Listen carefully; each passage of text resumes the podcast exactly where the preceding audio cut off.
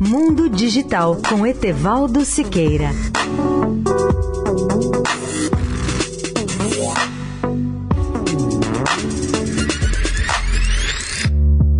Olá, amigos da Eldorado. Tenho boas notícias sobre a energia solar no Brasil, pois ela deverá crescer 44% em 2019.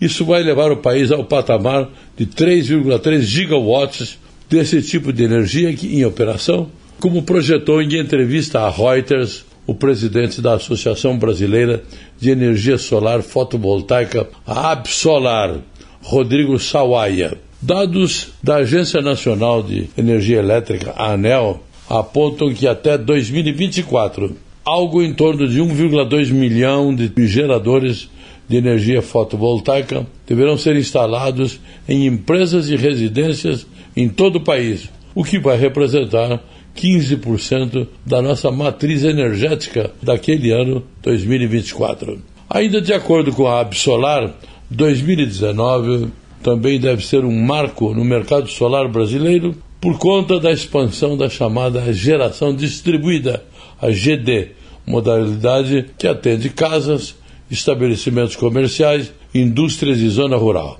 Entre 2017 e 2018, a geração distribuída já havia mostrado ritmo mais forte, com expansão de 172%, contra 86% nas grandes usinas, mas os projetos de geração distribuída menores adicionaram naquele período 317 megawatts contra 828 megawatts dos empreendimentos de grande porte que foram viabilizados após os leilões de energia do governo.